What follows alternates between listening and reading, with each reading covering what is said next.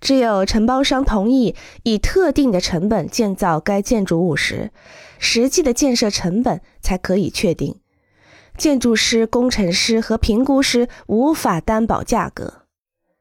建筑成本会依据经济状况的变化、劳动力和原材料的可变成本、招标期间建筑业的地方竞争情况而变化。挑选承包商的另一项安排是在工程中根据承包商的优势早做选择。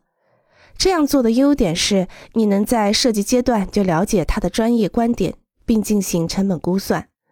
然后在完成文件后进行价格谈判。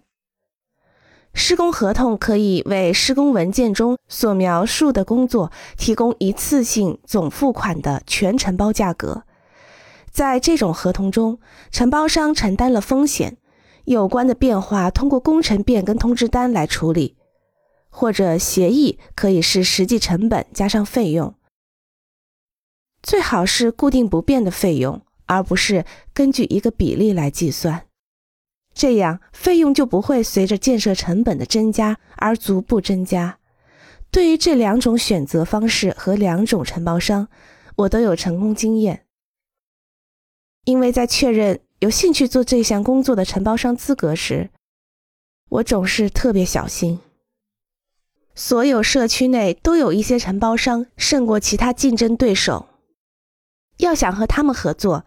又是需要进行游说公关活动，还要契合他们的工作档期。采纳一个勉强胜出的承包商的较低报价，期望这个工程依照规划设计正确施工。这可能会导致很大挫折和较高费用。